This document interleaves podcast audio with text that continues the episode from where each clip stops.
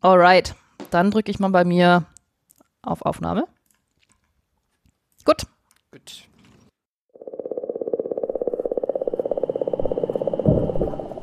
À tous de DDO, attention pour les deux comptes finales. 10, 9, 8, 7, 6, 5, 4, 3, 2, unité,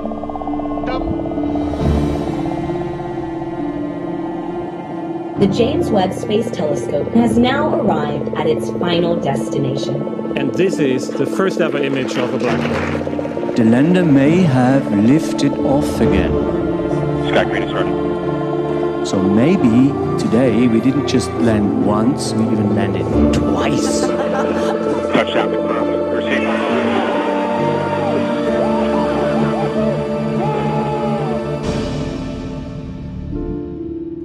Hallo bei AstroGeo, dem Podcast der Weltraumreporter. Ich bin Franzi Konitzer Und ich bin Karl Urban. und wir sind zwei Wissenschaftsjournalisten. Karl ist Geologe, der es faszinierend findet, dass wir ungefähr sagen können, wie die Kontinente in ein paar hundert Millionen Jahren aussehen werden. Spoiler Alert, ganz anders als heute. Und ich bin Astrophysikerin, die sich fragt, wie ein astrophysikalisch korrektes Backwerk ausschauen würde. Und mh, hoffentlich, hoffentlich wäre es lecker, egal wie es ausschaut. Aber in dieser Folge geht es nicht ums Backen, sondern äh, wir erzählen uns auch in dieser Folge gegenseitig eine Geschichte, die uns entweder die Steine unseres kosmischen Vorgartens eingeflüstert haben oder die wir in den Tiefen und Untiefen des Universums aufgestöbert haben. Und Franzi, du erinnerst dich sicher noch sehr gut, welche Geschichte ich dir das letzte Mal erzählt habe. Der Blutdruck sofort in die Höhe geschossen. Ja, ja. Du hast mir, nein, du hast mir vom Zwergplaneten Pluto erzählt. Und äh, dass es auf dem gar nicht so langweilig ist, wie man sich eigentlich äh, denken könnte für so eine Eiskugel am äh, Rande des Sonnensystems. Und ja, dass es eigentlich auf Pluto ganz cool ist. Ich fand das auch sehr schön, was du mir da alles erzählt hast. Genau, und wir es hat haben uns ja auch gestört. zum, zum Eiswandern verabredet. Also das, Ja. wenn, wenn wir es jemals erleben, dass man dorthin reisen kann, dann machen wir das, finde ich. Ja, Ähm, absolut. Genau, das war ja so ein bisschen die, die Jahreswechselfolge von der Veröffentlichung her.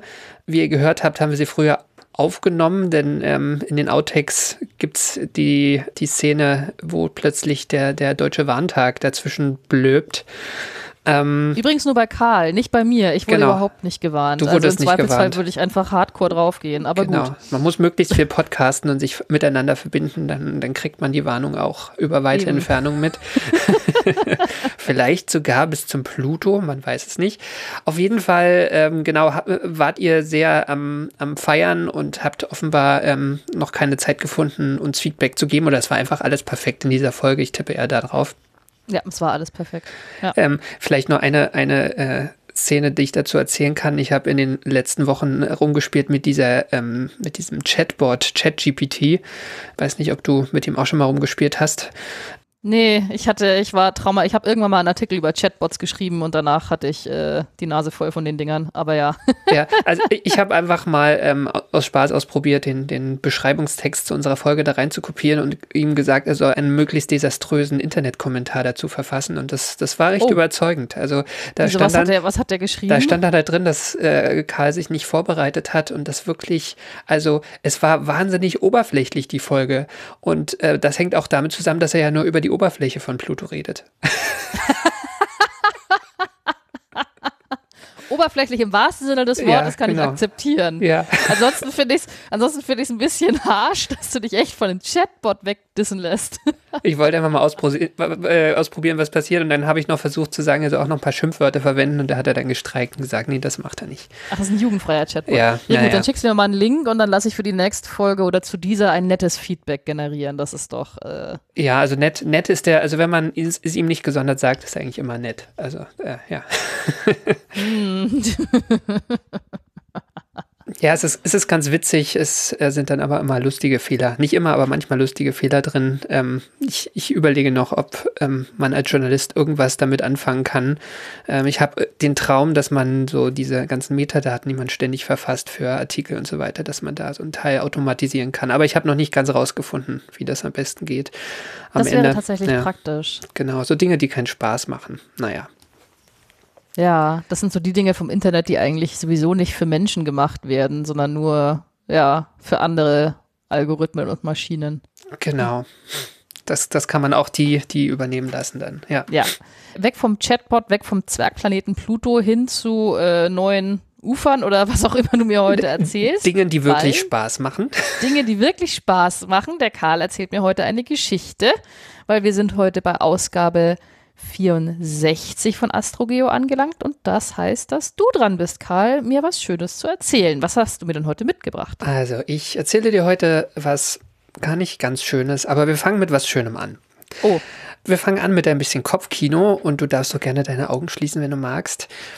Das war schon früher immer gefährlich, da bin ich eingeschlafen. Ich lasse sie mal lieber offen. Okay, wie du willst, aber Kopfkino auf jeden Fall. Also stell dir, stell dir eine Landschaft vor. Du stehst in einer so leicht hügeligen Landschaft, die ist allerdings, du hast keine weite Sicht, denn sie ist sehr dicht bewachsen mit einem Wald, äh, in dem du stehst. Ähm, und der sieht. Also ich stehe im Wald. Du stehst im Wald, genau, im wahrsten Wortsinn. Und der sieht aber irgendwie für deine Augen als Homo sapiens recht fremdartig aus. Du siehst zwar Bäume mit Blättern, aber die erinnern eher so an, an Farngewächse, aber halt in Baumform. Dazwischen gibt es auch Nadelbäume, die aber auch ungewöhnlich lange Äste haben. Du blickst direkt nach oben und du siehst zwischen den Baumwipfeln etwas blau hindurchschimmern. Vor allem aber siehst du ein Heer an Insekten herumfliegen. Manche erinnern an ziemlich große, wuchtige Käfer, andere an Libellen, die durch ihre Größe und wie sie anderen Fluginsekten nachjagen, eher an Raubvögel erinnern als an diese friedfertigen Libellen, die du kennst. Und erst jetzt fällt dir auf, dass du zwar in einer Art tropischem Regenwald stehst, aber du keinen einzigen Vogel siehst. Du hörst auch keinen Vogelschrei, aber dein Gedanke verhallt unvollendet, denn du hörst plötzlich schwere Schritte näher kommen, es raschelt im Unterholz und dann bricht ein Koloss durch eine Hecke, eine Echse mit herabhängender, schuppiger Haut und nach unten aus dem Maul abstehenden Eckzähnen, so ähnlich wie ein Säbelzahntiger, nur dass es sich ja nicht um ein Säugetier handelt. Und als du nun am Ende deine Augen öffnest oder dein Kopfkino verlässt und in die Gegenwart zurückkehrst, hörst du eine drängende Frage von deinem Podcast-Partner. Franzi, hast du eine Idee, in welche Zeit der Erdgeschichte ich dich gerade entführt habe?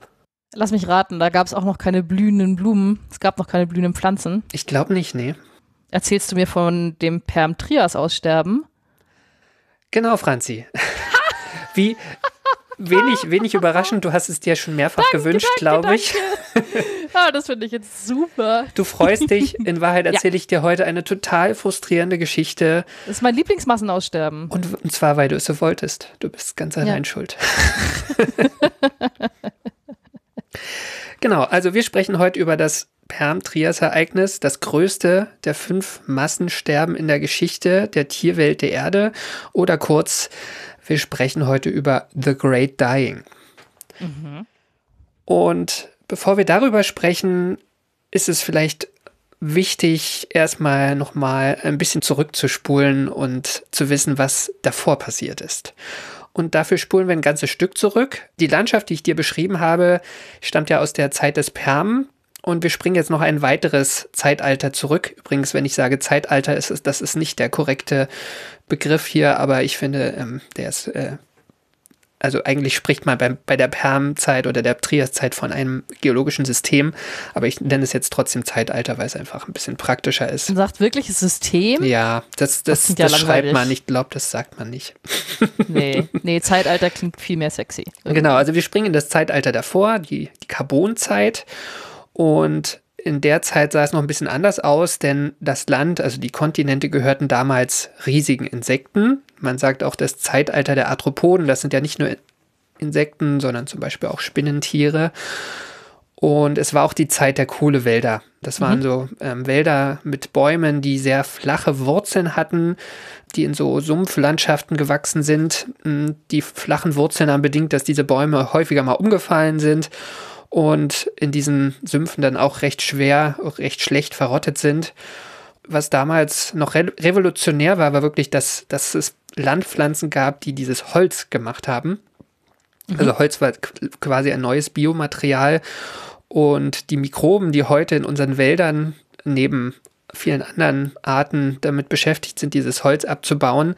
Die waren damals bei weitem noch nicht so effizient. Ähm, da geht es vor allem um das Lignin, also das ist der Stoff, was, was das Holz so, so schwer angreifbar macht, chemisch.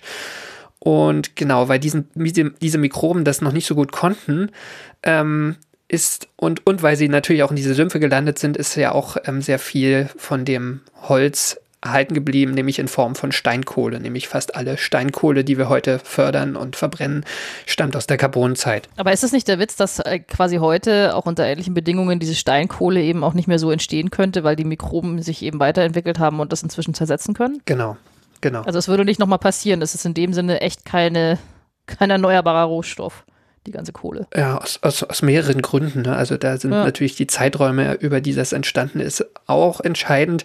Aber tatsächlich waren das auch nur so ein paar Zehner Millionen Jahre ähm, damals ja. in der Carbonzeit, ähm, die, die letztlich ausgereicht haben, diese wahnsinnigen Kohlemengen zu erzeugen. Beziehungsweise dann ja. die geologische Zeit, die dann diese, dieses, dieses Holz letztlich ver verändert hat, chemisch, dass es Steinkohle wird. Aber vielleicht solltest du mal kurz sagen, äh, wann war denn die Carbonzeit ungefähr und wann war, wann kam dann das Perm? Also von was reden wir? Reden wir von einer Million Jahre oder von äh, einer Milliarden oder, oder was ist da? Also so? wir, wir sind in einer Zeit vor ungefähr 300 Millionen Jahren. Das ist so gerade so mhm. die Grenze zwischen Carbon- und, und Permzeit.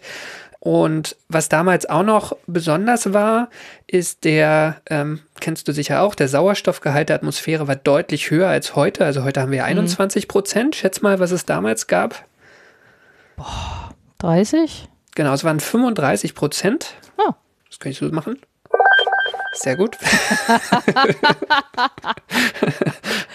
Tipptopp. Ja, genau. Also Größenordnung passt. Ähm, und es war das war letztlich auch der Faktor, warum es recht große Insekten in der Carbonzeit gab. Ähm, die haben ja keine aktive Atmung, sondern nur so ein Tracheensystem, wo sie quasi irgendwie sich Luft reinfächeln können. Und die Atmung ist natürlich effizienter, wenn man einfach mehr, mehr Sauerstoff in der Atmosphäre mhm. hat. Und das ist der entscheidende Faktor, der, der das Größenwachstum der Insekten begrenzt, neben so ein paar mechanischen Aspekten. Ja, also ich weiß, über die Gattung Homo brauchte man sich damals noch keine Gedanken machen, aber ich hätte, also auf riesige Insekten hätte ich echt gut verzichten. Also, nee.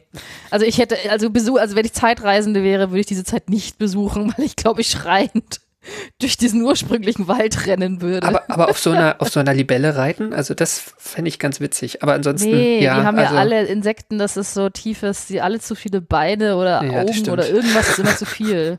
Das ist. Genau, ich, ich wollte aber eigentlich äh, nur das, das anteasern hier mit, dem, mhm. mit der mhm. Carbonzeit ähm, und den Insekten, weil das haben wahrscheinlich viele schon mal gehört. Ähm, entscheidend ist, was sich daraus entwickelt, denn es äh, entstehen in dieser Zeit auch zwei Tiergruppen, so am Ende vom Carbon, am Anfang vom Perm, die später äußerst wichtig werden. Du ahnst vermutlich auch schon welche. Deswegen, weil du es vermutlich eh ahnst, sage ich es gleich. Ähm, mhm.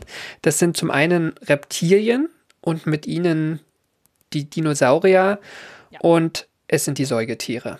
Und beide, ja. beide gibt es weder im Carbon noch im Perm. Also die gibt es einfach noch nicht, sondern nur deren Vorfahren, die sich auch noch sehr stark ähneln untereinander. Was es gab, sind die allerersten Reptilien, wie gesagt. Entscheidend dabei ist vor allem die Art der Fortpflanzung. Ähm, anders als Amphibien, deren Eier ja im Wasser abgelegt werden und deren Junge sich dort entwickeln müssen, legen Reptilien ihre Eier an Land und ihre Jungen entwickeln sich auch an Land. Mhm. Und Säugetiere legen dagegen überhaupt keine Eier, sondern gebären ihre Jungen lebendig. Ja, und beides hat so gewisse Vor- und Nachteile und deswegen gab es in dieser Zeit sozusagen die Vorfahren, die diese Fähigkeiten schon entwickelt haben. Vermutlich spielt auch der Sauerstoffgehalt im frühen Perm, der da das Maximum erreicht hat, eine Rolle, weil die, die Eier der Amphibien wären ähm, unter geringeren Sauerstoffgehalten nicht geeignet gewesen, aber vermutlich gab es da so eine Übergangszeit, wo so leicht schon verbesserte Amphibien-Eier der, der ersten Reptilien sozusagen mit dem hohen Sauerstoffgehalt an Land dann klargekommen sind, dass die Embryos in den Eiern auch weiterhin mit Sauerstoff versorgt wurden, weil das, was, ah. das waren sozusagen die, die, ähm, die Dinge, die an einem Ei geändert werden musste, damit man es an Land leben, äh, legen konnte, dass da genug Sauerstoff drin ist. Der, Sauerstoffgehalt sank dann auf jeden Fall und die, die, Evolution hat dann bedingt, dass die die, das Design der, Ende, äh, der Eier sich verändert hat und äh, dadurch sozusagen auch noch mehr Sauerstoff oder besser der Sauerstoff durch die, durch die Schale äh, zum Embryo gelangen konnte. Ja, das war auch nochmal ein, ein kleiner Exkurs. Da will ich jetzt auch nicht allzu tief weiter drüber reden. Im Carbon und vor allem im Perm entwickelten sich auf jeden Fall Reptilien in sehr großer Vielfalt, also in deutlich größerer Vielfalt, als die dann später existierte. Und es ist auch längst noch nicht klar, im, in der Permzeit, dass eine der beiden Gruppen später wichtig werden könnte. Also wenn man sich so die, die ganzen Reptilien anschaut, ist jetzt noch damals noch nicht klar, dass es so irgendwann sowas wie Dinosaurier und, und Säugetiere ähm, sein werden, die ähm, in ihrer eigenen Diversität sozusagen die, die Welt überleben ja. werden zu späteren Zeitpunkten. Ja gut, ist ja dann auch alles, ich meine, das, das, das klingt, für mich ist es ja auch immer so auf, auf den ersten Blick, wenn du hörst, ist alles, äh, erst kam das eine Zeitalter ja. oder, und dann das mhm. andere und so. Aber auch diese Übergänge, wenn man sagt, oh, das hat sich dann daraus entwickelt, das hat ja alles immer Millionen oder, oder auch zehn Millionen von Jahren gedauert, ne? Also ja, genau. Und die, die ersten von diesen Echsen waren auch noch recht klein, so 10, 15 Zentimeter, so, so ähnlich wie Mäuse und Ratten. Im Zeitalter Perm werden diese Echsen dann aber schon immer größer. Also das zum Beispiel.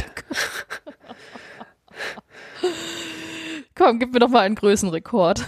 ja, Moment. Also zum Beispiel Dinocephalia, da steckt Dino drin, wobei das ja nur das ähm, das, das griechische Wort für schrecklich ist. Ne? Also Dinosaurier sind die schrecklichen Echsen, die dann später kamen. Ähm, Dinocephalia heißt schreckliche Köpfe. Ähm, und mm. die sind bis zu fünf Meter groß, also lang und ähm, werden also schon so, so groß wie die größten Säugetiere, die wir heute haben. So ein, so ein afrikanischer Elefant ist eine ähnliche Größenklasse von der Länge her. Wie gesagt, es gibt ja noch keine Säugetiere. Was Dinocephalian interessant macht, er hat schon eine recht drüsenreiche Haut, was gedeutet wird als ein Vorläufer eines Fells. Ne? Also ein Fell ist mhm. ja etwas, was Dinosaurier nicht hatten, sondern eigentlich nur, nur was nur Säugetiere haben. Also das deutet ja. darauf hin, dass es ein Vorfahre von uns ist auch wenn Dinocephalia ausgestorben sein wird demnächst. Also demnächst an der Perm-Trias-Grenze, zu der ich ja. gleich komme. Das große Tschüss. Es gibt, ja. es, es, gibt, es gibt noch eine andere Art, Gorgonopsia, ähm, ein bis zu vier Meter langer Räuber mit langen Säbelzähnen. Das ist der, der dir gerade am Anfang begegnet ist. Ich nehme an, das war kein Pflanzenfresser. Nein, genau. Das war ein, war ein Fleischfresser, der ähm, vermutlich aber sozusagen auch schon ähm, so ein bisschen an die, an die Dinosaurier erinnert, ähm, aber im Körperbau noch so ein paar entscheidende Unterschiede hat. Und ja, in den Meeren gibt es einige Tiergruppen, die schon seit Dutzenden oder Hunderten, ja Millionen da waren. Also das sind zum Beispiel Brachiopoden, die werden auch Armfüßer genannt. Die sehen ein bisschen mhm. aus wie, wie Muscheln, wobei, ähm, also so zweiklappige Muscheln, die aber, ähm, wobei die eine Muschel ein bisschen, Hälfte ein bisschen kleiner ist als die andere. Und es sind auch biologisch keine Muscheln, ist aber tatsächlich damals das häufigste Schalentier in den, in den Ozeanen.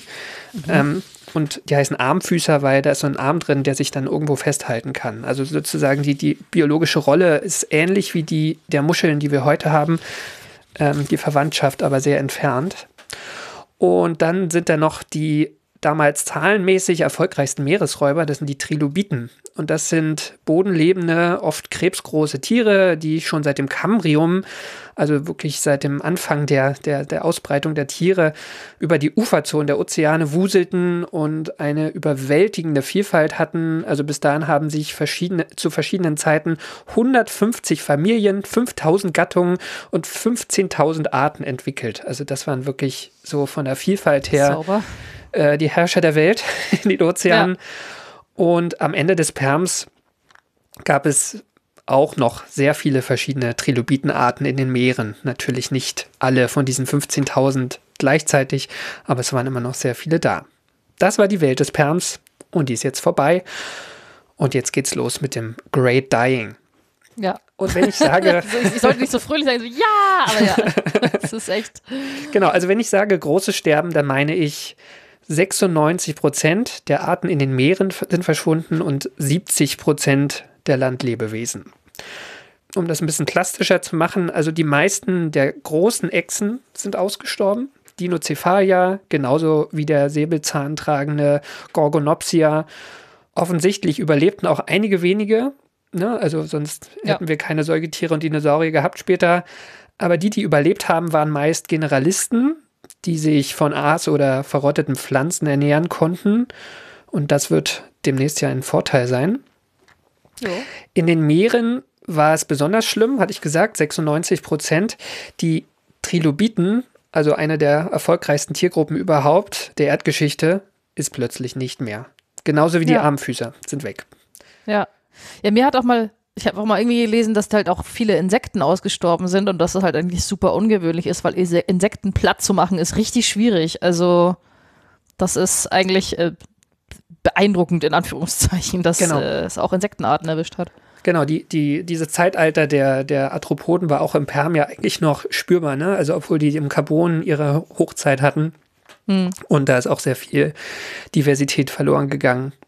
Und überhaupt fällt beim Blick in die Fossilwelt auf, dass tropische Riffe, also das, was auch heute in unserer heutigen Welt so die komplexesten Lebensgemeinschaften überhaupt sind, die sind einfach weg. Also es gab in der Permzeit korallenartige Algen. Mm, Das sind keine Korallen im heutigen Sinne, aber die waren tatsächlich im späten Perm immer noch verantwortlich für die Ausfällung von gigantischen Kalksteinmengen. Also das ist das, was wir in den, in den Gesteinen einfach sehen. Und plötzlich wurde kein Kalkstein mehr ausgefällt aus Riffen. Ja. Kleiner Einschub, es gibt ja heute Korallen, aber die Korallen, die wir heute haben, sind vermutlich Nachfahren ganz anderer Arten ähm, als denen, die im Perm die Riffe gebaut haben. Und in der Permzeit, deren Vorfahren, die haben da noch gar keine Schalen produziert. Ne? Also die, die spielten da noch, noch keine Rolle, die Vorfahren der heutigen Korallen. Ha. Und noch was anderes fällt auf, es bildete sich keine neue Kohle mehr. Ne, Also auch in der Permzeit hat sich noch, äh, haben sich noch Ablagerungen gebildet aus diesen bewaldeten Sümpfen und die waren plötzlich auch, spielten keine Rolle mehr. Es gab, gibt auch keine Hinweise auf fruchtbare Böden. Das kann man teilweise im Sediment nachweisen, dass an einer Stelle ein fruchtbarer Boden war. Erst sechs Millionen Jahre später, also in der mitten in der Triaszeit schon, im nächsten Zeitalter, gibt es eigentlich erst wieder Hinweise auf fruchtbare Böden und Wälder. Okay, also es wurde so richtig durchgefegt. Wenn du es schaffst, einen Boden so zu ruinieren, dass er sechs Millionen Jahre lang keinen Rucker gibt, dann ist das, ja. Ist unschön, genau. Dann gab es auch Ja. keine, keine Sumpfökosysteme mehr.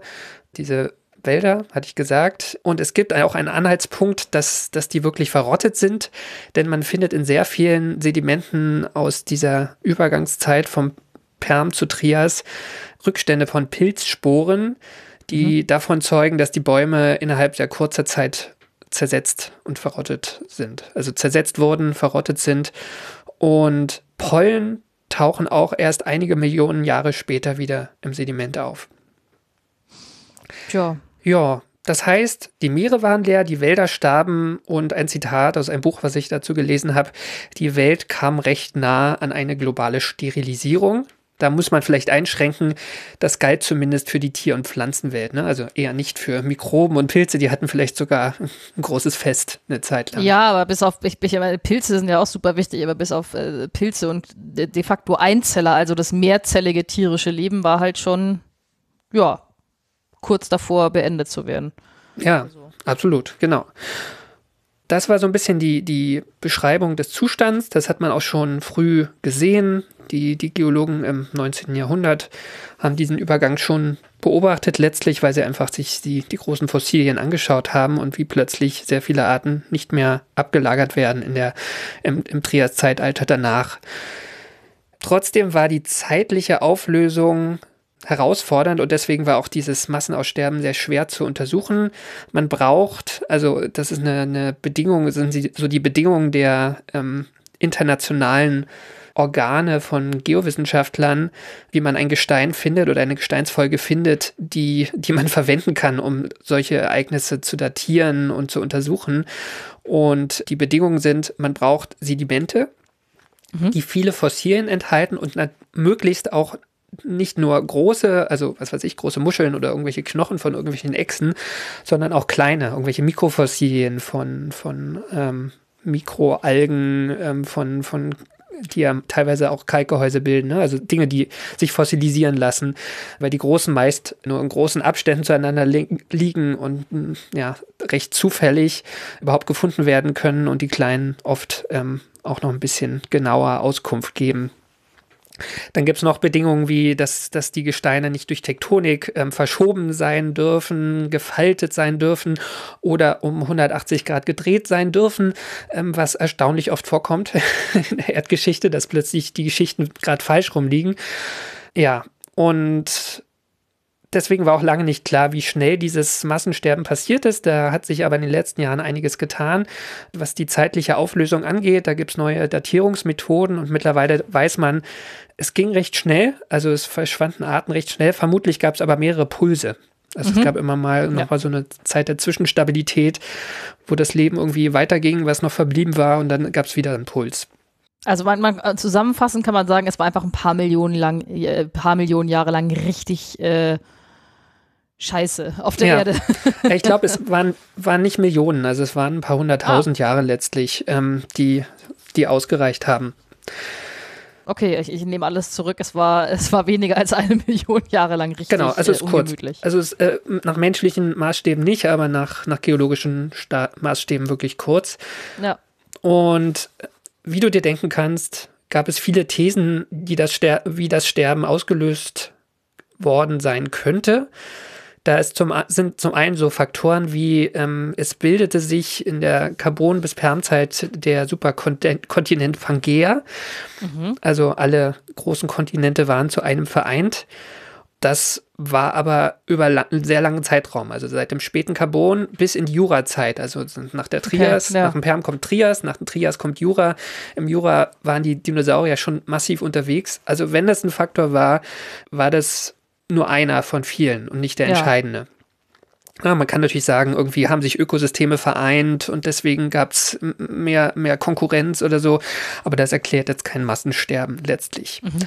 Ein, ein, weiterer äh, sicher sehr entscheidender Faktor ist Vulkanismus das gab es zwar in der Erdgeschichte immer und, und häufig, aber es gab tatsächlich Phasen, wo mehr Vulkane ausgebrochen sind, weil einfach ähm, ja, irgendwelche Ereignisse passiert sind, mehr Kontinente subduziert wurden, weil ähm, irgendwo Hotspots, also quasi Schmelze aus dem Mantel irgendwo unter einem Kontinent ähm, zum, zum Halt gebracht wurde und da einfach sehr viel ähm, Lava und Magma entstanden ist. Mhm. Und das war wirklich in der Perm-Trias-Zeit der Fall. Da, da komme ich gleich noch dazu.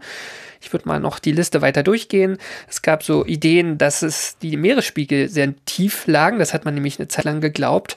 Und deswegen die Schelfmeere, also die, die kontinentnahen ähm, Ozeanregionen, trocken gefallen sind und man eigentlich aus dem Kontinent direkt in die Tiefsee gefallen ist und diese, diese flachen Uferregionen, die ja, äh, wo diese ganzen Riffe ähm, entstehen mm. und so und die ja wirklich die produktivsten Zonen sind, dass die ähm, ja, Probleme hatten. Ja, aber jetzt mal eine blöde Frage, wo hätte dann das, das Wasser hin sollen, wenn der Meeresspiegel so viel tiefer ist? Ist das dann in der Atmosphäre oder, oder äh ja, also es kann sein, also, dass es kalt war, wobei das stimmt für den späten, das späte Perm definitiv nicht. Wenn es sehr kalt ist, man sehr viel oder? Eis hat, dann sinken ja. die Meeresspiegel tatsächlich. Ja, ja, aber deshalb ja. Also das also passt hier, das passt, passt, hier nicht gut zusammen. Aber alte Meeresspiegel vermessen ist auch nicht so einfach. Ja. Natürlich gibt es auch für deine Ohren sicher interessant ähm, so Ideen wie äh, sonnennahe Supernovae oder Ausbrüche auf der Sonne, die, die irgendwie ähm, die Mutationsraten ansteigen lassen oder ein Gamma-Ray-Burst, ne? Also was. Das ist auch immer schön. Gamma-Ray-Burst ist super geil. Gammastrahlen-Ausbruch und dann super, macht alles ja. platt. Finde ich, find ich auch total spannend, ja. Dieser Gedanke zumindest. Mh, hm, was man, was man sehen muss, es gab ja auch einen anderen kosmischen Präzedenzfall, also eine kosmische Ursachen von Massensterben, nämlich das Aussterben der Dinosaurier vor 66 Millionen Jahren an der Grenze der Kreidezeit zum Paläogen. Das war ja deutlich später, ne, als ja. das, worüber wir gerade sprechen. Und im Jahr 1980 hatten die Physiker Luis Walter Alvarez und sein Sohn, der Geologe Walter Alvarez, ihre Hypothese veröffentlicht, ähm, warum die Dinosaurier verschwunden waren und das kennst du sicher alles, ne? Also äh, das kenne ich, das kenne ich die Geschichte, wobei äh, ich erzähle es trotzdem kurz, ne? Also ja. die haben diese, diese Iridium-Anomalie entdeckt, also, also ein auf der Erde eigentlich nicht vorkommendes Metallisotop, das aus dem All gekommen sein muss und das sich eigentlich überall in den Gesteinsschichten dieses Alters finden ließ. Und die Frage war jetzt, ob die Kreide-Paläogen-Grenze, also dieses Ereignis, was die Dinosaurier ähm, verschwinden lassen hat, ob das nicht eine Blaupause ist, auch für, für dieses ganz große Massensterben. Ja, aber gut, das, das müssten ja dann mehrere, weil ich meine, das, äh, so wie mein Verständnis auch heute ist, also A war das Aussterben an der Kreideopaläogie-Grenze nicht so fies, wie das äh, vom Perm-Trias. Also Perm-Trias setzt, glaube ich, allen die Krone auf und B war es ja sehr viel kürzer. Also ich meine, sicher, ne, ich mein, vor allem, wenn du sagst, es gab immer wieder so Wellen von Aussterben innerhalb des Perm-Trias-Massenaussterbens, ne, das ist ja, würde ja nicht dazu passen, dass da einmal irgendwie so ein Trumm eingeschlagen ist und halt alles fies macht für ein paar hm. 10.000, 100.000 Jahre. Ja, wobei auch ähm, in der Zeit, wo die Dinosaurier verschwanden, es ähm, sehr starken Vulkanismus gab und wahrscheinlich mm. gab es auch da Wellen. Insofern, okay. äh, ja, es ist. Oh, dann nehme ich alles zurück. Es ist, es ist alles. offenbar auch nicht immer ganz monokausal und das wird sich hier auch noch ähm, sehr massiv zeigen. Ein Problem, was man beim The Great Dying hat, ist, dass die Perm-Trias-Grenze nochmal 186 Millionen Jahre früher ist als das Aussterben der Dinosaurier. Das heißt aber auch, das heißt auch, dass die Gesteine stärker chemisch verändert sind, kompakter zusammengepresst und ja, was, was man eigentlich nicht will, gefaltet und zerklüftet sind. Und ähm, genau, das machte auch diese Spurensuche recht schwierig. Ja. Ein ganz heißer Kandidat, den hatte ich ja schon erwähnt, sind die sibirischen Trapp-Vulkane. Und das ist diese, diese Episode mit sehr starkem Vulkanismus, den es gerade in dieser Zeit gegeben hat. Aber jetzt musst du trotzdem kurz mal erklären, sorry, was ist ein sibirischer Trapp-Vulkan? Also was ist das sibirische Trapp und äh, heißt es, dass da fünf Vulkane nebeneinander standen oder wie kann ich mir das vorstellen? Mach mal das Kopfkino an, wie sah das ja. aus, wenn ich da drinnen gestanden wäre? Das ist einfach eine, eine Region, wo sehr viele, also du, du kennst so Regionen wie Island, ne? In Island kommen zwei Dinge zusammen, da ist eine Plattengrenze, wo es sowieso Vulkane gibt und ein Hotspot aus dem Erdmantel, mhm. der nach oben kommt ja. und deswegen brechen da sehr viele Vulkane aus.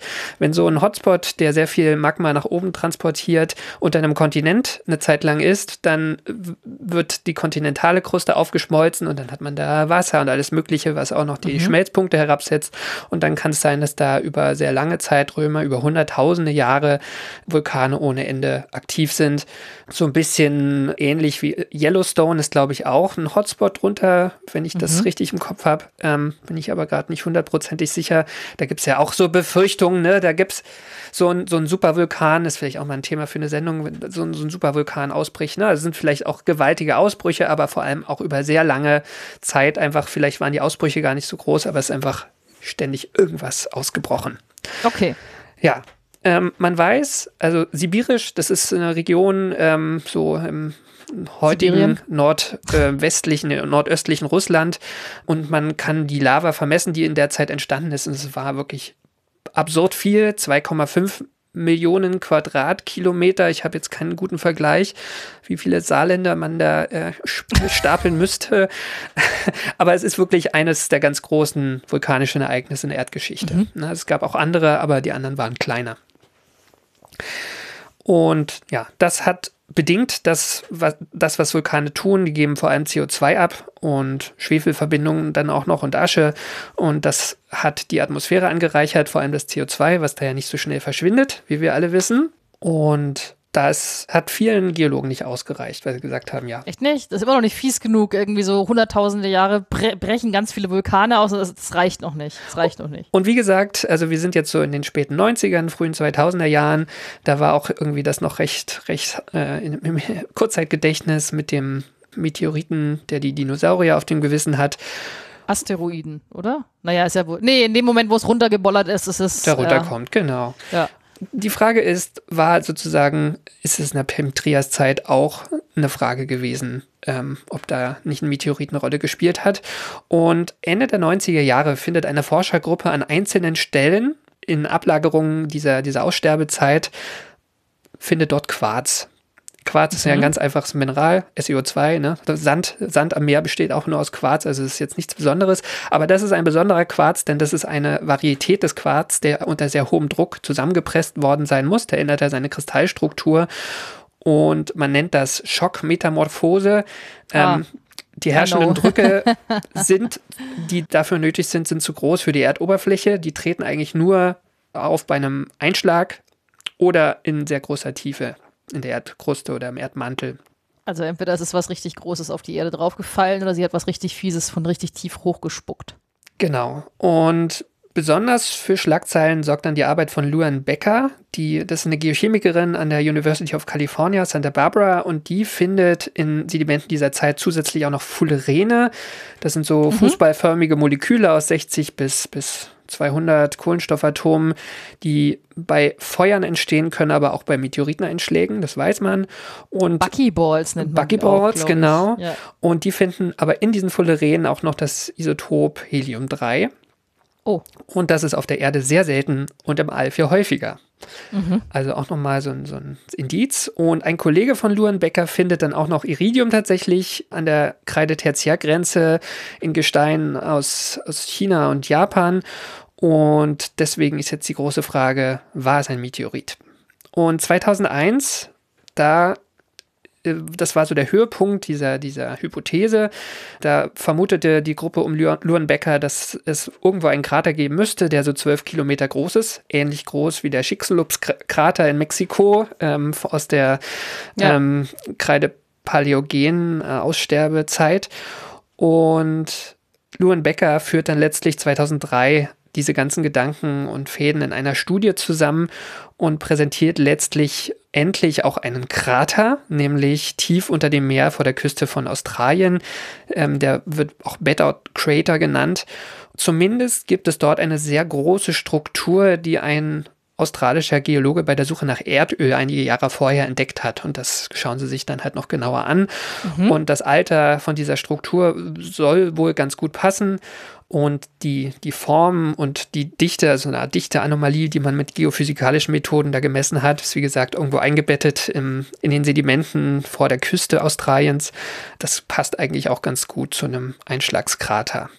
Ja, und das, liebe Franzi, war meine Geschichte vom größten Massenaussterben der Erdgeschichte. Ist hiermit geklärt. Ähm, nein. Moment, Moment.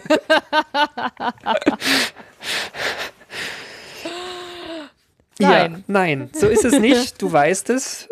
Dafür interessiert dich das Thema zu doll, ne? Ja, Mai. Nein, also wie du weißt, es war nicht so einfach.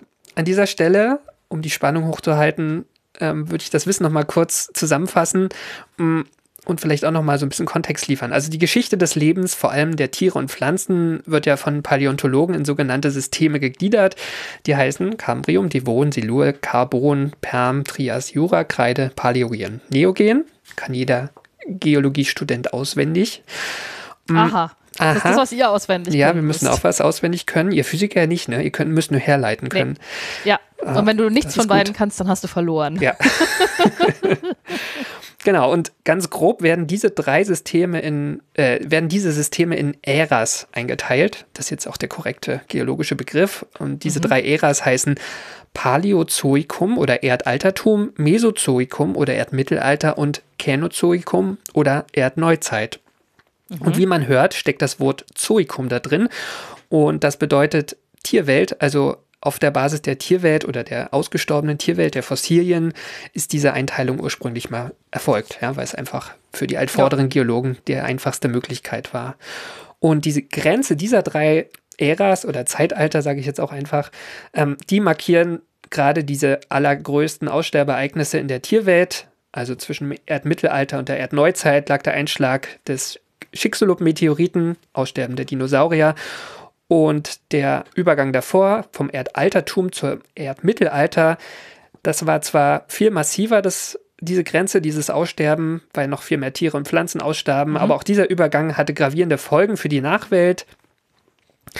Denn nach einigen langen Jahrmillionen in der Triaszeit entwickelten sich die zwei neuen Wirbeltiergruppen, die Dinosaurier und die Säugetiere, wobei die Dinosaurier erstmal die Führung übernahmen. Und die große Frage ist, war es wirklich ein Meteorit, der das alles ausgelöst hat?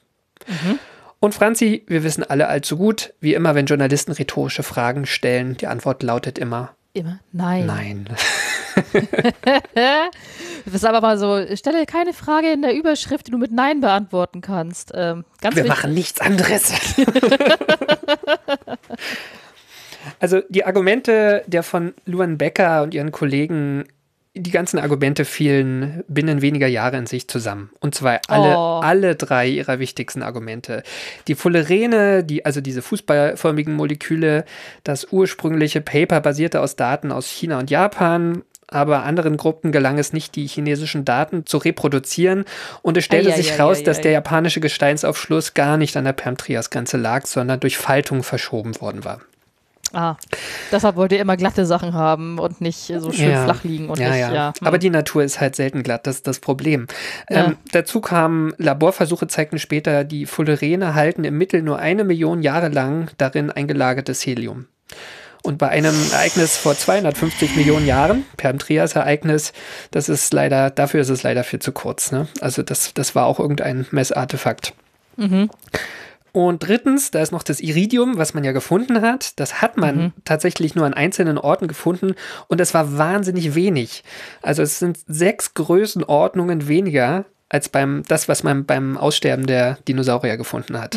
Sechs Größenordnungen. Also es ist wirklich massiv. Ne? Also wir sind da, ja, die, die Messgenauigkeit scheint recht hoch zu sein, Ja. dass man da irgendwie noch so ein paar Isotope zusammengekratzt hat. Ähm, aber wenn da wirklich ein Meteorit eingeschlagen ist, muss er sehr klein gewesen sein oder aus irgendeinem Grund nur sehr wenig Iridium enthalten haben. Ne? Es ist jetzt nicht auszuschließen, aber mh, es ist jetzt kein starker, starkes Argument. Dann haben wir noch Okay. den, den, den Bad-Out-Crater, das war eigentlich schon das vierte Argument, ne? Ähm, Der entpuppte sich nach nochmaligen Überprüfen der Gesteine, Gesteinsproben, die man da erbohrt hat, als Struktur aus vulkanischem Gestein, der mit Meteoriten Oh. keinen Zusammenhang hat. Tja, Oh, kannst du dir vorstellen? Oh Gott, wenn du in der Forschungsgruppe bist, meine Güte. ja, ich, also ich finde es irgendwie tragisch für die, für die Menschen, ne? Ähm, aber eigentlich für die Wissenschaft ist sowas ja total lehrreich und spannend, ne? Also Nee, das, es ist halt, ja. es ist ja, es ist ja genau das so, ich meine, du hast mir jetzt nichts von irgendwelchen wissenschaftlichen Fehlverhalten erzählt oder Mhm. whatever. Es ist so, es ist genau so, wie Wissenschaft funktioniert, aber das ist ja halt auch äh, hinter jedem wissenschaftlichen äh, Erkenntnis oder Nichterkenntnis stehen ja meistens auch mehrere Menschen und das ist halt das Einzige, womit sie sich jahrelang beschäftigen und dann ist halt irgendwie so Pustekuchen. Also es ist äh, pff, ja, tough. Also Ist schwierig, Hart. genau, ja. Also für die, für die Forscher war es sicher tragisch. Ähm, für die Wissenschaft war das so ein Reset, ne? Also wir, wir fangen ja, jetzt weil der nochmal von Meteorit vorne war an. davon ja. vom Tisch für der, das Perm-Trias-Aussterben. Der war vom Tisch und der ist, ist auch nach wie vor vom Tisch. Ne? Also es ist nach wie vor nicht auszuschließen. Es gibt auch Bereiche der Erdkruste, nämlich die ozeanische Kruste, die wird gar nicht so alt. Ne? Die, die Ja. wird ja ständig recycelt, weil sie irgendwann subduziert wird. Und die älteste ozeanische Kruste, die wir finden, ist 180 Millionen Jahre alt. Ähm, alles Ältere ist schon subduziert. Also ähm, Mhm. wenn ein großer Meteorit ins Meer gefallen ist, kann es durchaus sein, dass davon einfach wenig Spuren nur noch da sind. Also Ja. insofern kann man es nicht ausschließen, aber tatsächlich hat man sich erstmal anderen ähm, Dingen zugewendet. Und witzigerweise, seit 2004 gab es keine großen Ergebnisse, also keine spektakulären Funde, ja, sowas wie ein Meteoritenkrater. Und trotzdem gibt es heute eigentlich eine Idee davon, was damals passiert ist. Und das will ich dir noch erzählen. Also, also, ja. Und genau, wie kann das sein? Also, was geholfen hat, seit den späten 90er Jahren kam ein Aufschluss, das ist der geologische Begriff für eine Gesteinswand, die gut erhalten ist, im Süden von China, in der Nähe der Stadt Meishan, ähm, hinzu, der quasi von der Wissenschaft neu entdeckt wurde. Und in ihm ist das Aussterbeereignis mit besonders hoher Auflösung nachvollziehbar.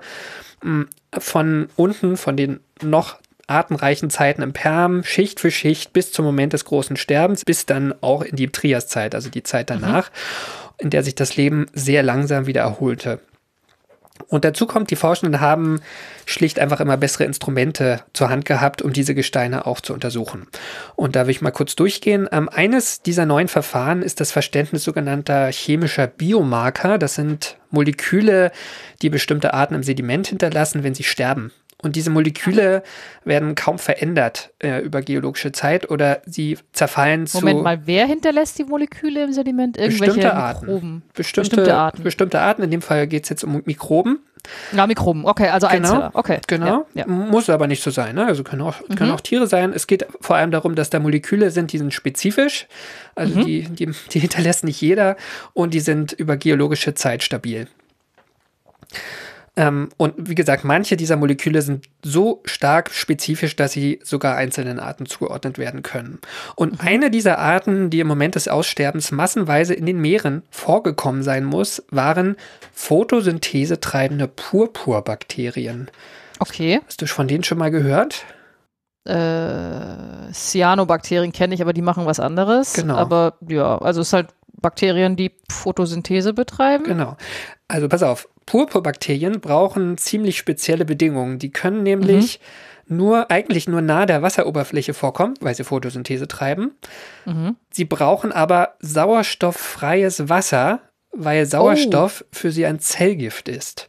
Eieiei. Und das ist in heutigen Meeren ja irgendwie ein Widerspruch, mehr oder weniger, vielleicht bis auf wenige Ausnahmen, weil die oberste Wasserschicht meistens mit unserer ähm, sauerstoffhaltigen Atmosphäre im Austausch ist oder mit tieferem Wasser, was auch sau viel Sauerstoff hat. Und andersherum noch ein weiteres Problem sind diese Purpurbakterien für die meisten Tiere und Pflanzen ziemlich unangenehme Zeitgenossen, denn sie erzeugen in ihrem Stoffwechsel eine Chemikalie, die du sicher noch aus deinem Chemieunterricht kennst, Schwefelwasserstoff. H2. H2S, genau, das ist das mit den faulen Eiern.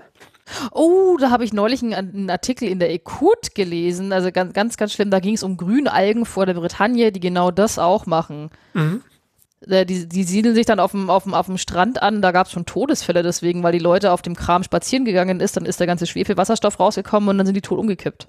Also auch Menschen. Ja, genau. Ja, das genau. ist nicht, nicht mit zu scha äh, nicht Nein, tatsächlich zu nicht. Also wenn man, genau. wenn man, wenn man, wenn man irgendwo am Strand oder sowas spazieren geht und da sie ist für so vieles Schnodder und man denkt sich, oh, es riecht irgendwie nach verfaulten Eiern, dann sollte man äh, die Luft anhalten und die Beine in die Hand nehmen. Also ja.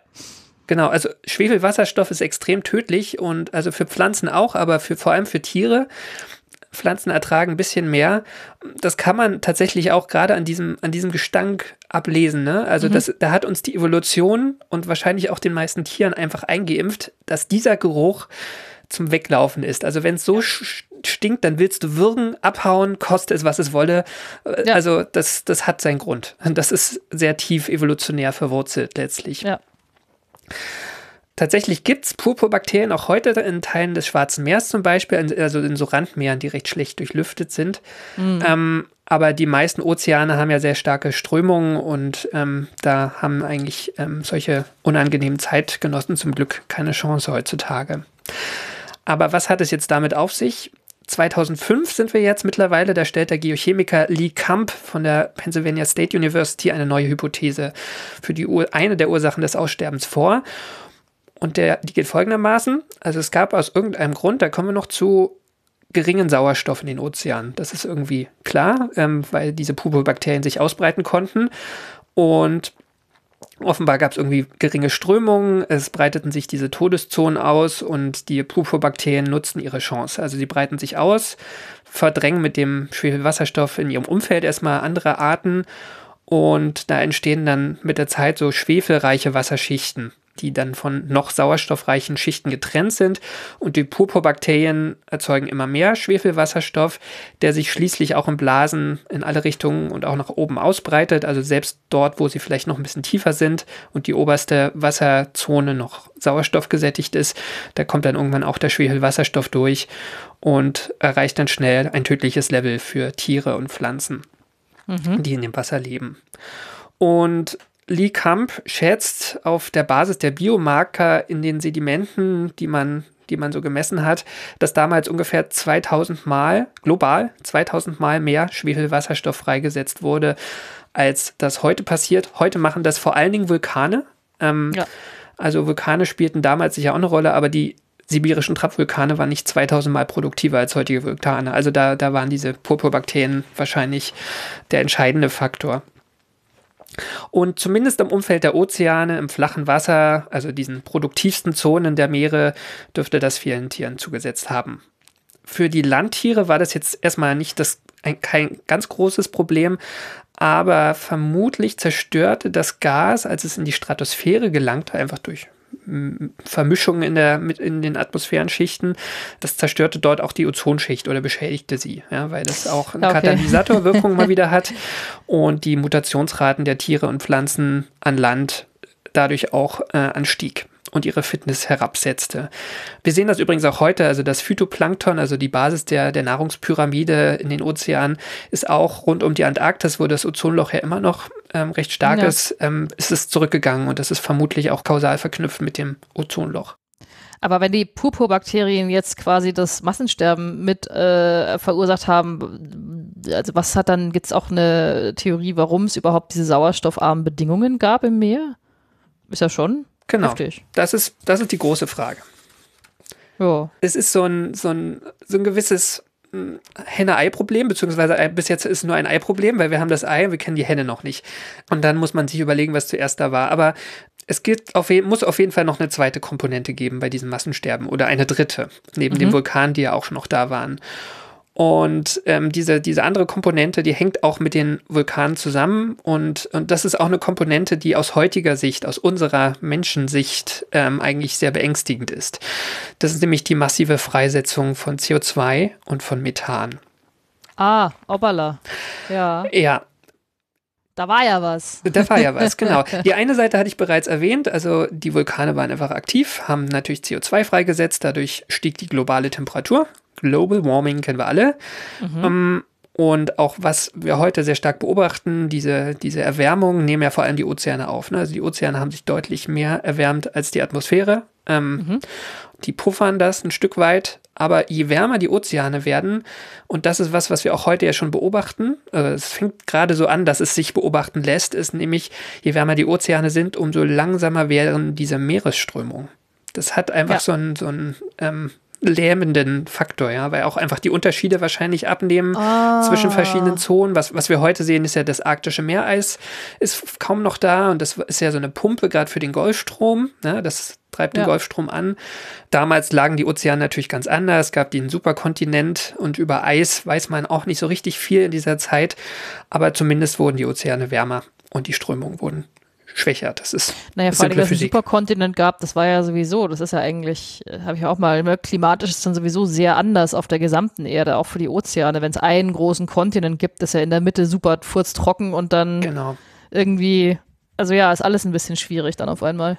Genau. Und dann gibt es noch einen Messwert äh, im Sediment, den man gemessen hat und der sehr, sehr merkwürdig ist in dieser Zeit. Und dieser Messwert, da geht es jetzt nicht direkt erstmal um, um einen Biomarker und eine, einen Organismus, sondern es geht um ein Isotopenverhältnis, nämlich ähm, das Verhältnis der Kohlenstoffisotope Kohlenstoff 13 und Kohlenstoff 12. Ja, also es sind Aber wieder der alte Favorit. Ja. Genau, genau. Und ähm, wenn man Isotop hört, denkt man immer an, ähm, es gibt ein stabiles und die anderen sind irgendwie so ein bisschen instabil und radioaktiv. In dem Fall sind das zwei stabile Isotope, also C13 ist auch stabil.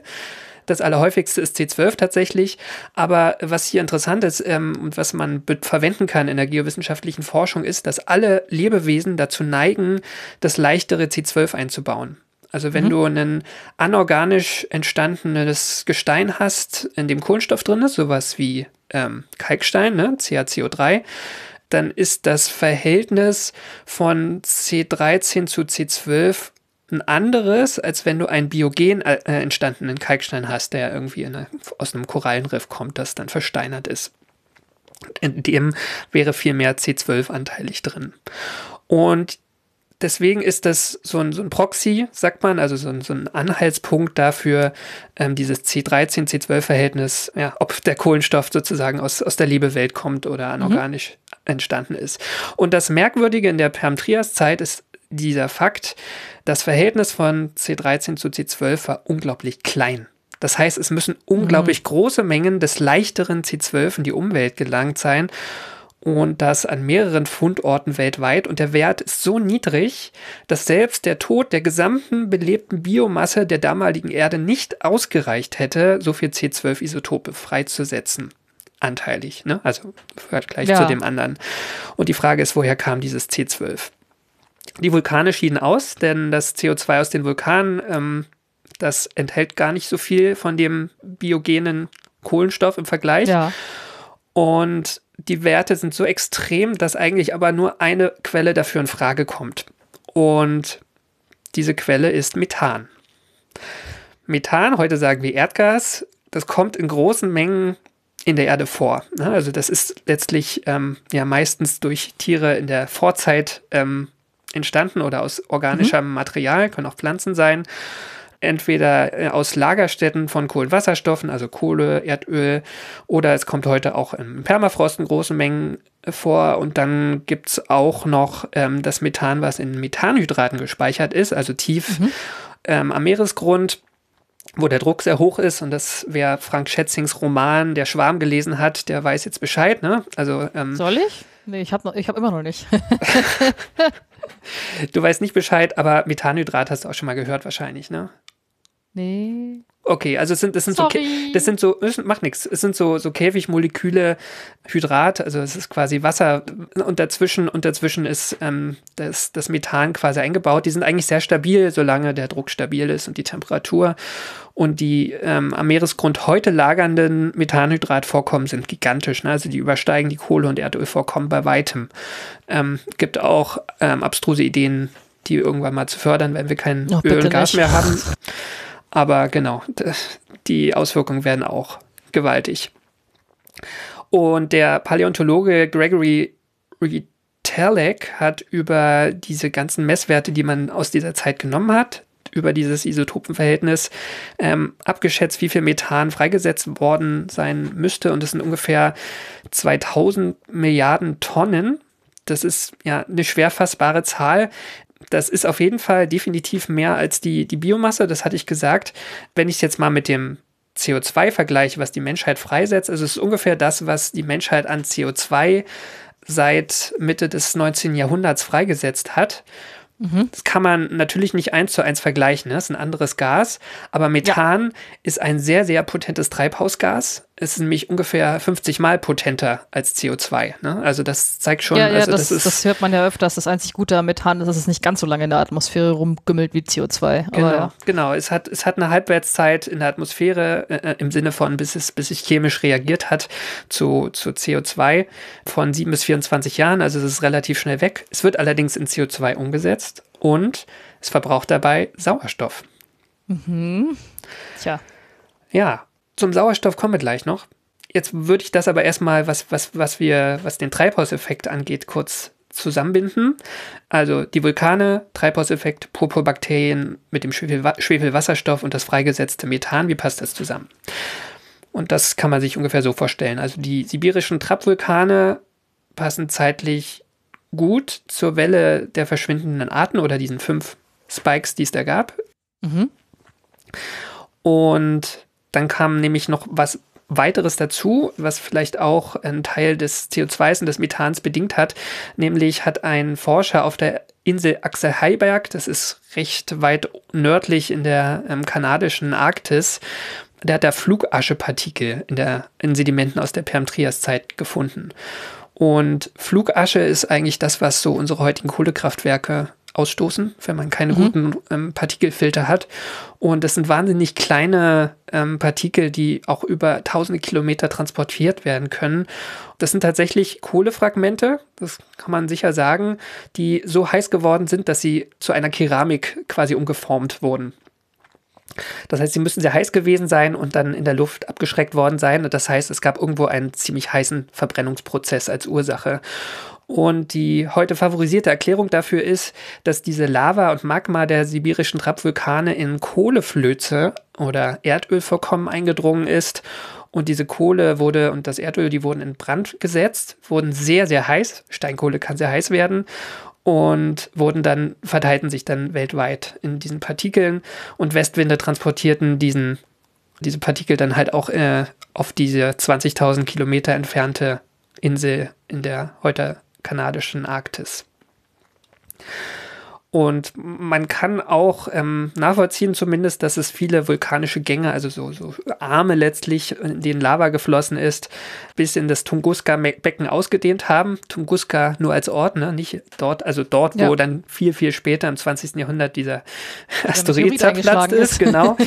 Das spielte damals noch keine Rolle. Auf jeden Fall gab es da vermutlich diese Kohle. Man kann das nicht mal so ganz nachvollziehen, ob es da wirklich viel Kohle gab, aber das ist die Vermutung und dass auch ein Teil des Methans dabei einfach freigesetzt wurde. Und zwar nochmal Ah. doppelt so viel, wie aus den Vulkanen selbst gekommen Ja, ist. blöd, dass das Carbon direkt vorher kam, ne? Mit der ganzen, mit die ganze Kohle kreiert worden ist. Ja. Und es gibt noch eine kleine Nebentheorie, nämlich dass auch Carbonatgesteine geschmolzen oder, oder thermisch verändert wurden. Und da reicht es nämlich aus bei, bei Carbonat, also bei Kalkstein, wenn man das auf über 275 Grad erhitzt, werden Chloride und Methylbromide freigesetzt. Auch die Das haben so fies. Ja. ozonabbauende Wirkung. Also das spielt zusammen mit dem Schwefelwasserstoff möglicherweise eine Rolle. Und dann kommen wir jetzt noch zum Sauerstoff. Den müssen wir jetzt hier auch noch reinpacken, weil es gehört einfach dazu. Es tut Den mir müssen wir leid. irgendwie loswerden, Ja, den müssen wir- Bakterien überhaupt irgendwie. Also ich hatte ja gesagt, das Methan, was freigesetzt wurde, das hat Atmosphär atmosphärischen Sauerstoff verbraucht. Vermutlich ist auch das Phytoplankton, also die, die Basis der, der Nahrungsgrundlage in den Meeren, ja dezimiert worden. Also es gab auch weniger frischen Sauerstoff, der nachgeliefert wurde. Und da gab es einen ähm, Geologen, Bob Burner von der Yale University, und der hat Modelle verwendet der Meeresströmung, die man eigentlich heute verwendet, aber hat sie auf die damalige Position der ähm, Ozeane, äh, der, der Kontinente angewendet. Und der hat daraus berechnet, wie groß auch diese Todeszonen sind und wie der, die Ozeane geschichtet sein müssten in dieser Zeit. Und der prognostiziert oder berechnet daraus, dass letztlich auch das, das Zooplankton, das ist der andere Teil des Planktons, Basis der Nahrungspyramide, relativ schnell kollabiert sein dürfte. Da gab es so, so Effekte, das Phytoplankton, also letztlich Algen, ne, die Photosynthese treiben, die sind gar nicht so sensibel auf, die, auf den Schwefelwasserstoff wie ähm, das Zooplankton, was so Minikrebse sind. Aber dadurch, dass das Zooplankton zuerst starb, gab es plötzlich keinen Widersacher mehr. Ja, die einen ernähren sich eigentlich von den anderen. Das heißt, das Phytoplankton hat sich ausgebreitet, hat dann noch den restlichen Sauerstoff aufgebraucht. Dann sind sie alle gestorben, sind alle an den Boden gesunken. Dann gab es, das war dann wieder äh, Dünger für die Purpurbakterien am, am Meeresgrund. Also das waren leider so, äh, die Stabilität war dahin, äh, der Eine biologisch Verkettung unglücklicher Ja. Umstände. ein negatives Feedback, sagt man, glaube ich, auch, beziehungsweise Ja. ein positives, weil es wurde sehr viel mehr Schlechtes, was dazu, was, das dazu kam. Und letztlich starben letztlich dadurch alle Organismen nahe der Wasseroberfläche. Die, die Nahrungspyramide brach zusammen. Und ja, letztlich gibt es auch ein paar Hinweise, die darauf hindeuten. Zum Beispiel, dass man sehr viel Pyrit gefunden hat in den Sedimenten von den Ozeanböden dieser Zeit. Und Pyrit nennt man auch Katzengold. Ähm, ne? hat, hat man vielleicht schon mal so auf Mineralienbörsen gesehen oder auch irgendwo am Boden. Weil denkt, wir alle auf Gold, Mineralienbörsen gehen. Genau, ja. Gehe da auch nicht hin. Aber man findet ja Was? manchmal auch so Steine, ja, die, die so aussehen, wie als seien sie sehr wertvoll und so golden glänzen. Ist Das ist meistens, Pyrit, ja. es ist Pyrit, einfach nur Eisensulfid eigentlich. Und das kann nur unter Sauerstoffabschluss entstehen und das Mhm. ist damals auch weltweit entstanden. Also ein weiteres Indiz auch für diesen, Okay. diesen Sauerstoffmangel. Der Sauerstoff sank in der Folge, aber halt nicht nur in den Meeren, sondern auch in der Atmosphäre. Ne? Also wir bewegen uns jetzt aus der Zeit raus von dem Sauerstoffmaximum im frühen Perm und wir erleben ein Sauerstoffminimum innerhalb weniger ja, Millionen. Und ähm, das ist, hat auch wahrscheinlich gravierende Auswirkungen gehabt. Und das ist so die neueste Komponente von dieser Aussterbetheorie. Der Sauerstoffgehalt war so um die 14, 15 Prozent nur noch. Heute haben wir 21. Und ja, das ist der niedrigste Wert seit Beginn des Kambriums. Es gibt so ein paar ähm, Proxys auch, gehe ich jetzt nicht rein, aber wie man, wie man das auch in den Fossilien oder in den Sedimenten messen kann, den Was mich Sauerstoffgehalt. interessiert, könnte ich als Mensch fünf, bei 15% Sauerstoff noch atmen und überleben? Oder Also- bin ich nur furchtbar müde und schlapp? Das ist ungefähr der Sauerstoffgehalt, den du in einer Höhe von vier Kilometer im Hochgebirge hast. Also Ah, okay. Also nicht ganz so schlimm wie Todeszone Mount Everest, aber fast. Aber fast, genau. Du, äh, wir, wir, die jetzt auf ni- niedrigeren Breiten leben, hätten erstmal Probleme und wir wissen auch, wir müssten sich, man müssten Ja, uns vielleicht trainingsmäßig vorbereiten und so. Ja, dann kann ja, man schon ja. was machen oder man nimmt dann die passenden Beatmungsgeräte noch mit, um sich ein bisschen mit Sauerstoff zu pimpen in diesen Höhen. Also es, es geht, ja, und es gibt auch Menschen, die leben permanent auf solchen Höhen. Man muss aber auch sehen, dass wir Organismen sind, die auf diese Bedingungen vorbereitet sind, evolutionär Mhm. weil Menschen schon, schon länger auch in solchen Höhen leben und auch andere Tiere tun das. Ähm, in der späten Permzeit war das nicht so. Ja? Die, die äh, Lebenswelt kam aus, einfach aus einer ganz anderen Sauerstoffregion. Für die Tierwelt waren die Auswirkungen tatsächlich groß damals, was auch damit zusammenhängt, dass die Atmung der, der vor allem ja Reptilien in der Zeit noch gar nicht so ausgereift war wie die Atmung Ja. heutiger Reptilien. Die meisten Echsen, das wusste ich nicht, bis ich das hier gelesen habe, konnten nämlich zum Beispiel entweder atmen oder rennen. Beides gleichzeitig ging damals nicht. Na, das ist doch bei irgendeinem, bei irgendeinem Viech ist es doch bis heute so. Bei Ja. einem Salamander oder Genau. irgendwie sowas. Die können nicht gleich, gleichzeitig. Es gibt viele ja. Reptilien, ähm, bei denen das nicht geht. Ich glaube, die Dinosaurier konnten das dann aber, aber die sind ja dann wieder ausgestorben. Aber es ist natürlich ein Problem, gerade für, für Raubtiere, aber durchaus auch für Beutetiere, für Pflanzenfresser, die abhauen müssen. Ich hatte ja auch die Eier erwähnt, die eine gewisse Menge Sauerstoff in der Atmosphäre brauchten. Das heißt, es kann sein, dass die, die Zone, in der gerade so ein bisschen größere Tiere leben konnten, sehr nah nur noch an den Ozeanen lag in dieser Zeit. Und alles, was äh, so ein paar hundert Meter hoch ging, da hat der Sauerstoff dann wirklich nicht mehr gereicht. Also die Landtiere bekamen einfach dadurch Probleme und ihr Lebensraum schrumpfte zu einem schmalen Küstenstreifen. Ja, Franzi, und jetzt bin ich fast durch und es sollte offensichtlich sein, warum diese Geschichte beängstigend ist und das muss ich am Ende nochmal erwähnen mm, oder zusammenführen. Natürlich wissen wir nicht, welcher der treibende Faktor an der Perm-Trias-Grenze war. Also die Vulkane, die Kohlebrände, die, der Zusammenbruch der ozeanischen Zirkulation und Nahrungsketten und der, die Ausbreitung der Purpurbakterien und natürlich auch die Freisetzung des Methans. Mm, Aber interessant ist ja, all das machen wir Me- Menschen. Also wir verbrennen Kohlenwasserstoffe in rapider Geschwindigkeit, wir setzen auch Methan frei. Das, wir lassen das dadurch durch den Treibhauseffekt das arktische Meereis verschwinden, warum die Zirkulation in den Meeren zunehmend schlechter wird. Es gibt diese Sauerstofftodeszonen und zwar nicht nur im Schwarzen Meer, die gibt es auch mitten in der Ostsee und auch in anderen großen Ozeanen schon. Und gleichzeitig düngen wir die Meere mit Stickstoff und Phosphor, was äh, vor allem von unseren Feldern kommt, über die Flüsse in die Meere gelangt und genau, was, was Ja, die letztlich auch diese grünen Algen vor der Bretagne, was Ja, ich gemeint hat. Genau, Dann- passt, passt wie die Faust aufs Auge. Ähm, und das sind auch gerade schon diese, diese unguten Zyklen, ja, dass, dass da einfach der Restsauerstoff dann irgendwie noch verbraucht wird und dann ist irgendwann nichts mehr da. Oder irgendwelche Arten, die noch gesundheitsschädlichere Dinge freisetzen. Es ist allerdings auch nicht alles wie damals, das muss man schon auch sehen. Also zum Beispiel die Position der Kontinente ähm, bedingen schon, dass, dass die, die Meeresströmungen heute besser funktionieren wahrscheinlich als damals in der Pangea-Zeit. Was auch anders ist, ist die Anpassungsfähigkeit der Arten. Ne? Also trotz allem gerechtfertigten Sorgen, dass, dass die, die Biosphäre und die Biodiversität abnimmt durch das, was wir tun, sind die Arten heute natürlich besser ähm, darauf eingerichtet, irgendwie mit ihrer Atmung und äh, auch mit ihrer Beweglichkeit sich darauf einzustellen, dass es wärmer wird. Es sei denn, wir rotten sie vorher aus, dann ist es sowieso egal. Aber trotzdem, die Bedingungen vom permotriasischen Massenaussterben ähnelt in vielen dem Umfang, mit dem wir Menschen die Erde derzeit verändern. Wir tun es nur deutlich schneller nochmal. Also damals war es schon schnell, 600.000 Jahre, ne? aber wir sind ja äh, im Bereich von Jahrhunderten unterwegs, wo wir die größten Veränderungen Ja. verursachen. Es könnte aber tatsächlich sein, dass eine rapide globale Erwärmung, wenn man das jetzt einfach fortschreibt und wir einfach weiter, weiter so machen wie bisher, also wenn wir das jetzt über mehrere Jahrhunderte noch weiter betreibt, ganz ähnliche schwere Auswirkungen auf das Ökosystem haben dürfte, wie während das des Great Dying. Und liebe Franzi, ich würde mit einem allerletzten positiven Gedanken enden wollen. Das war nämlich meine Geschichte vom größten Sterben in der Geschichte der Tiere. Und der tröstliche Gedanke ist, obwohl es Dutzende Millionen Jahre dauerte, bis die Pflanzen- und Tierwelt in größerer Diversität zurückkehrte, kam sie wieder in Schwung. Und im Laufe der Trias begann dann ja auch das Zeitalter der Dinosaurier. Also es geht Hey. irgendwie weiter, vielleicht bloß nicht mit uns. Ja, das ist auch immer mein, mein tröstlicher Gedanke. Irgendwie, wenn wir es schaffen durch den Klimawandel, Lebe geht weiter, aber halt ohne uns. Aber das ist dem Leben an sich egal. Von daher.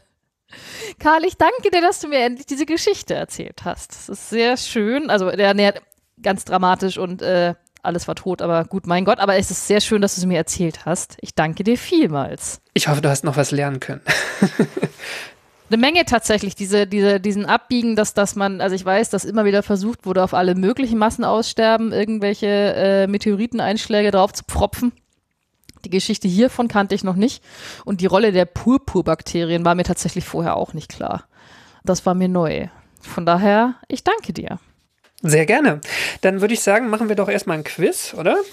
Genau, ich, mir, fällt- mir fällt auch im Moment keine Frage ein, aber vielleicht äh, kommen, noch, kommen noch welche, wenn, wenn du mir Fragen gestellt hast, die ich dann hoffentlich beantworten kann. Genau, ich hatte ja auch ganz kurzfristig den Gedanken, dass ich dir noch Fragen ähm, aufschreiben müsste. Ich habe es zum Glück get getan. Deswegen ziehe ich jetzt den Wecker auf. Und ich habe vier Fragen für dich. Die erste Frage. Wie heißen die Erdzeitalter, zwischen denen das große, Oh. zwischen denen das große Sterben stattfand? Achso, Perm und Trias. Jawohl. Ich wollte dich jetzt nicht alle aufzählen lassen. Wobei du hier ja eine tüchtige Studentin der, der Geowissenschaften bist, definitiv. Ja, aber mitgeschrieben habe ich nicht.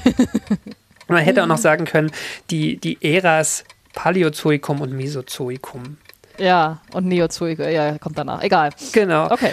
Frage 2. Welche Tiergruppen wurden am stärksten getroffen?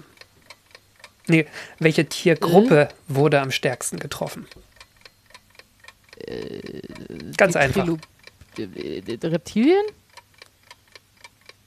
Na, alles, oder? Insekten? Oh. Nee, also wenn du, wenn du jetzt, also Trilobiten wäre nah dran gewesen, aber dann hast du ja noch Reptilien gesagt. Ich Nee, wollte, ich wollte hören, die, die, die, die Meerestiere. Wollte ich Ach so, hören. die Meerestiere, ja, wir Genau. 96 Prozent. genau, das, das war auf jeden Fall deutlich mehr. Okay, Frage 3. Nenne mindestens drei Faktoren, die zum Massensterben vermutlich beigetragen haben. Also Permtrias, ne? Also photosynthetisierende äh, Purpurbakterien, die sibirischen Trapp-Vulkane und die Tatsache, dass sie wahrscheinlich Kohleflöze angefackelt haben. Genau, perfekt. Ha! Und letzte Frage. Nenne eine positive Seite des Permtrias-Aussterbens. Diese ekligen Riesenviecher sind auch verschwunden. Richtig, sehr gut. Das wollte ich hören. Nein, d- d- die positive wäre wahrscheinlich, es wurden ökologische Nischen freigemacht, die dann mit anderen Lebewesen, unter anderem später den Säugetieren und erstmal den Dinos besetzt werden konnten. Ja, genau. Aber ich sag, die ekligen Riesenviecher sind ausgesucht, aber passt. Mit diesen positiven Gedanken. Nein, tatsächlich habe ich keine Fragen mehr, aber falls mir noch eine einfallen sollte, stellt ihr die einfach in der nächsten Folge. Ich muss erstmal, ich muss erstmal ein bisschen verdauen. Ja, Tatsächlich verdaucht. mir Das diesen- war, das war auch viel harter Tobak hier. Ähm, was, was ich spannend fand, ist der Gedanke, dass eigentlich kein großer externer Faktor hier irgendwie dazu beigetragen hat, sondern so eine, so eine Verquickung. Also natürlich sind die Vulkane auch ein externer Faktor, aber irgendwie war das Leben auch ein Teil des Problems. Also ein Ja, Teil der, der, der Lebewelt, ja. ne, mit diesen Purpurbakterien. Ja. Ja, jetzt gut, jetzt bei unserem derzeitigen Massenaussterben ist ja auch das Leben Teil des Ja, das ist wahr. Wir, wir, sind ja, wir sind ja auch, wir sind zwar, wir, wir schimpfen uns zwar vernunftbegabt, aber ähm, ja, Nicht im Großen und Ganzen. genau, wir, sind, wir kommen auch, auch nicht aus unserer Haut, so wie das gerade aussieht. Ja. Tja, ja. Ach Gottchen, aber wie gesagt, Level geht weiter. Leben geht weiter. Ähm, der, der Überbegriff für, für diese, diese Effekte heißt übrigens Greenhouse Extinction The- Theory. Also, dass wirklich der, ähm, die, die Erwärmung das, das, das Hauptargument ist. Ne? Und das, ähm, ja. Ach, das wollte ich dich noch fragen. Du hast ja gesagt vorher, du hast sehr viele Bücher dazu gelesen. Gibt es denn eins, was du äh, empfehlen könntest als Lektüre? Es gibt eins, das ist recht neu auch, geschrieben von Peter Ward und Joe Kirschwink. Joe Kirschwink sollte dir was sagen. Ich glaube, das Buch hatte ich schon mal zu Hause. Also Oh Gott. Joe Kirschwing hatte ich in der, in der Folge zitiert, wo es um Schneeball Erde ging. Ja, genau, das waren doch die beiden Dudes, die haben sich diese Rolle vom Sauerstoff doch so viel angeguckt, oder? Wie Nee, heißt nee, das nee, Buch? der, der hat sich, also Ja? das Buch heißt A New History of Life. Also das ist einfach so ein, ähm, ja, ein Ritt durch die Erdgeschichte aus der Sicht der, der Lebewelt. Ähm, Joe Kirschwing war der Magnetfeldexperte und der, der auch den Begriff von Schneeball Erde sich zuerst Ja. ausgedacht hat, wobei dann die Theorie zusammengetragen später andere haben. Aber äh, deswegen kannte ich auch den Namen und fand auch diesen Typen total spannend. Deswegen habe ich mir dieses Buch besorgt. Und Peter Ward ist ein recht äh, altgedienter Paläontologe, ja. von dem ich neulich auch ein äh, ein Podcast-Gespräch gehört habe, fand ich das ganz interessant. Wobei es mir teilweise jetzt für die Vorbereitung tatsächlich zu wenig ins Detail ging. Also, obwohl es jetzt hier auch zwei Fachleute sind. Und dann habe ich noch ein anderes Buch mir besorgt, was für die atmosphärischen Details noch ein bisschen besser passt. Das heißt Soil Grown Tall von Gregory Retallock. Soil Grown Tall und das ist ein Bodenexperte. Ah. Also ein, ein, Experte für fossile Boden, also für, für, für Böden, die fossilisiert im Gestein sind letztlich. Und der erzählt auch ähm, die gesamte Erdgeschichte des Lebens nach. In diesem Buch, da habe ich jetzt nur das Kapitel gelesen über das permotriasische Massenaussterben, ähm, aber das war eine ganz gute Ergänzung. Ah, sehr gut. Ja dann, vielen lieben Dank für die Tipps. Ja, gerne. Das auch auftreiben kann. Ja, top. Ja dann, haben wir es für heute, oder? Das würde ich auch sagen. Dann sage ich das einfach mal so, dass sie das war. Die 64. Ausgabe von AstroGeo. Wir danken allen, die unsere Arbeit unterstützen. Und das sind die regelmäßigen Abonnentinnen der Weltraumreporter, dem Online-Magazin. Das Abonnement kostet 3,49 Euro pro Monat. Genauso danken wir den Flatrate-AbonnentInnen der Riff Reporter. Die Riff Reporter sind eine Genossenschaft von über 100 freien und unabhängigen Journalistinnen und Journalisten, die zu vielen relevanten Themen arbeiten. Alles frei von Werbung und Trackern und recherchiert unter strengen journalistischen Standards. Und jedes Abo bei den Riff Reportern hilft uns, aber auch euch, denn ihr haltet Zugang zu allen vielfältigen und tiefgründigen Recherchen. Wir danken allen, die diesen Podcast direkt unterstützen. Das hilft uns, die Fixkosten zu decken, aber leider noch nicht viel mehr. Und wir freuen uns deshalb über eine Unterstützung auf Steady oder über direkte Überweisungen. Alle Möglichkeiten, uns finanziell zu unterstützen, findet ihr auf unserer Website astrogeo.de. Und wenn euch die Folge gefallen hat, hinterlasst uns einen freundlichen Kommentar oder eine Bewertung bei iTunes, Spotify, direkt auf unserer Webseite oder wo immer ihr diesen Podcast hört. Feedback oder Ideen für neue Themen könnt ihr uns auch auf Mastodon zukommen lassen unter astro-geo.chaos.social. Auf Twitter findet ihr uns als astro-geo oder ihr könnt uns eine E-Mail schreiben an redaktion.astrogeo.de. Und zuletzt danken wir euch fürs Zuhören. Wir sagen Tschüss. Glück auf. Und ad astra. Bis zum nächsten Mal.